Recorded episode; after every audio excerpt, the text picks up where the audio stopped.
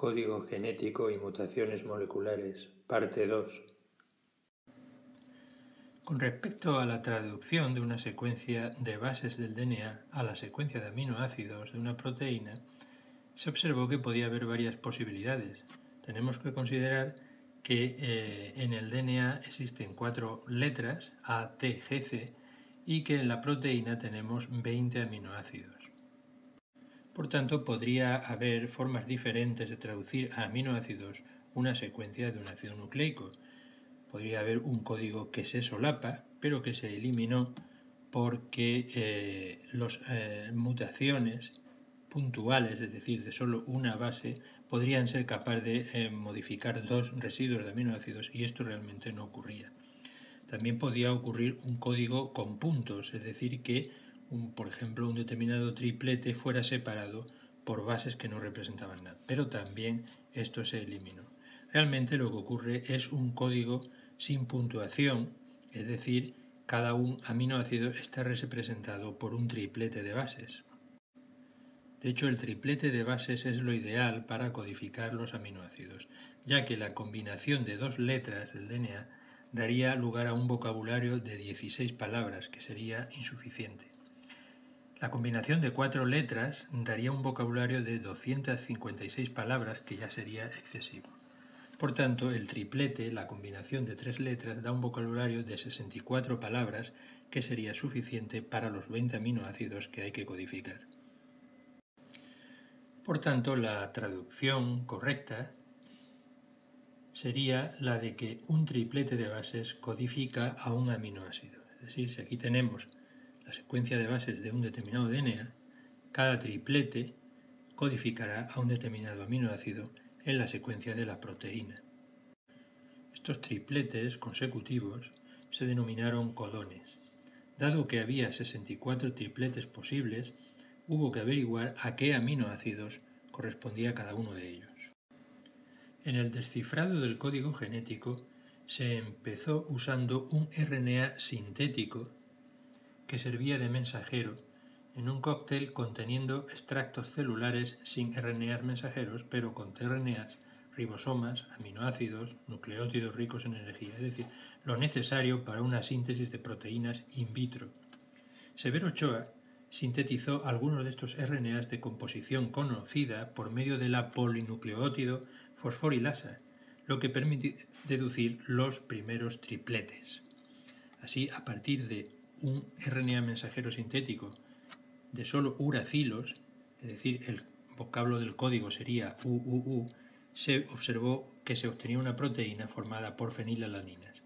Lo mismo se pudo deducir utilizando CCC, este triplete codificaba a prolina o AAA que codificaría a lisina. Corana consiguió sintetizar algunos copolímeros con una secuencia definida, ejemplo, aquí tenemos AG, AG, AG. De manera que eh, había algunas posibilidades más y eh, se pudo aproximar algo más al código genético, pero no fue suficiente. En 1964, el grupo de Nirenberg descubrió que trinucleótidos sintéticos promovían la unión específica de los tRNAs a los ribosomas. Por ejemplo, la adición del trinucleótido UGG conduce a la unión del tRNA del triptófano al ribosoma, ya que éste en su lazo anticodón interaccionaría con UGG. Y así se deducía que UGG es el triplete que codifica a triptófano. En concreto, el experimento se hacía de la siguiente manera.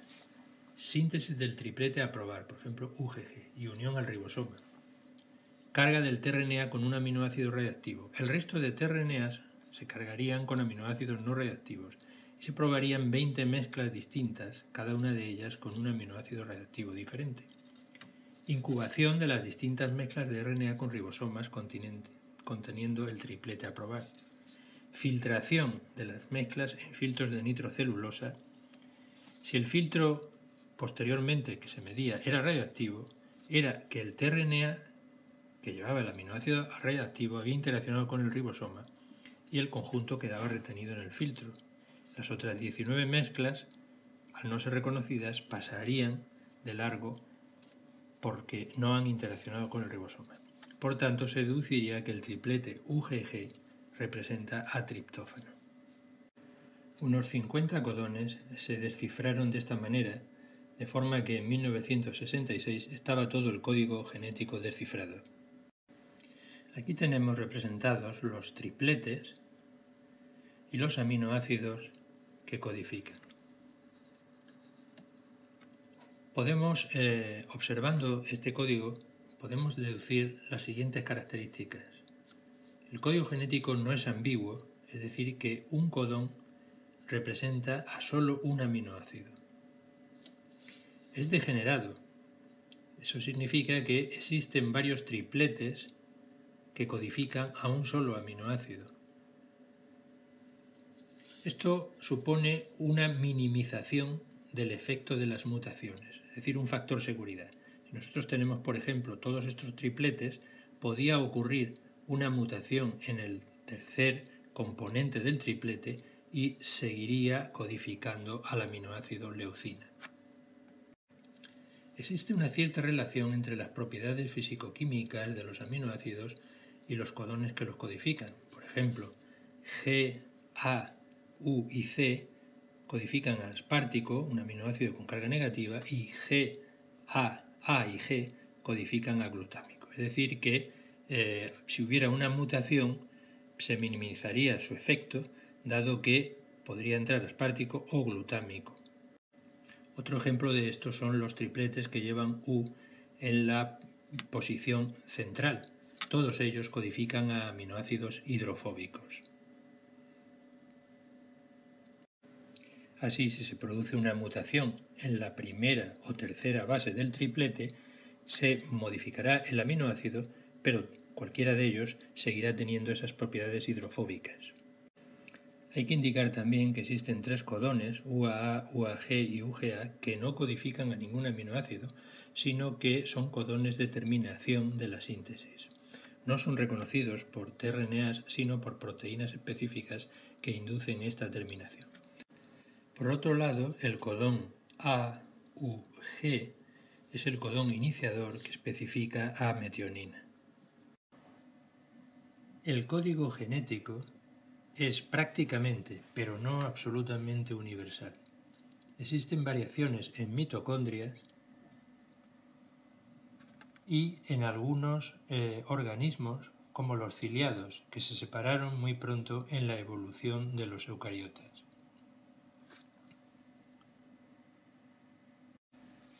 Así, por ejemplo, las mitocondrias humanas leen el codón UGA no como stop, sino como triptófano. Y UGG, sin embargo, sí que eh, lo interpretan como triptófano.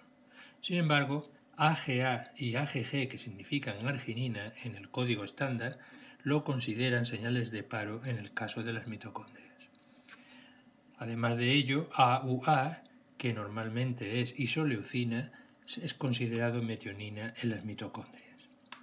Las mitocondrias de otras especies, como las de la levadura, también utilizan un código genético ligeramente distinto del estándar. Además de ello, hay al menos 16 eh, organismos que se desvían del código genético universal. Los protozoos ciliados difieren de la mayoría de los organismos en que leen los tripletes UAA y UAG como codones para aminoácidos en lugar de señales de stop. Mientras que su única señal de paro es UGA. Hasta ahora se ha dicho que el anticodón del tRNA y el codón del RNA mensajero se reconocen al aparearse las bases complementarias. Eso es lo que ocurre en muchos casos, pero no en todos, ya que se ha comprobado que algunos tRNAs pueden reconocer más de un codón. En estos casos, las dos primeras bases del codón siguen siendo las mismas, pero eh, se observan variaciones en la tercera. Por ejemplo, si la primera base en el extremo 5' del anticodón es G, puede haber apareamiento tanto con C, que sería lo que respondería, como con U. Si tenemos C, entonces apelaría con G, que es lo esperado. Si tenemos A, apelaría con U, que también es lo esperado. Pero si tenemos U en esta posición, tendríamos apareamiento con A, que sería lo esperado, o con G.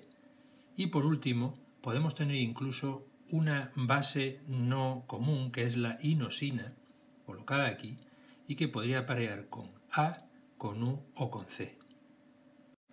Estos emparejamientos no convencionales están basados en la hipótesis del balanceo, que permite una cierta libertad estérica cuando el tRNA está interaccionando con el codón del RNA mensajero.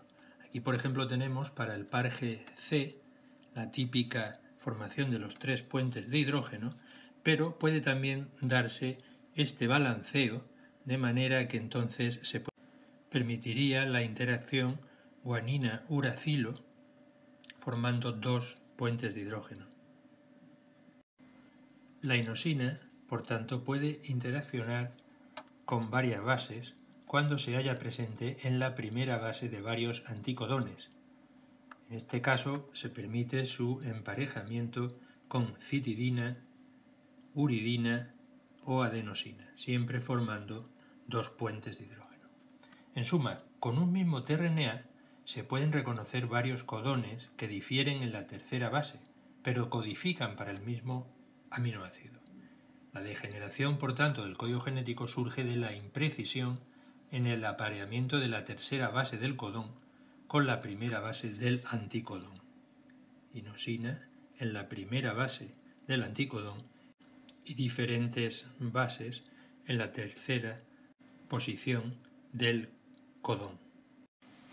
La tolerancia con la tercera base del codón, comentada anteriormente, pero no con las otras dos, se debe en realidad también a que eh, se produce una comprobación adicional de la interacción correcta de las bases del codón con las del anticodón que hace el RNA ribosómico de 16S, ya que éste interacciona con ellas asegurándose la corrección.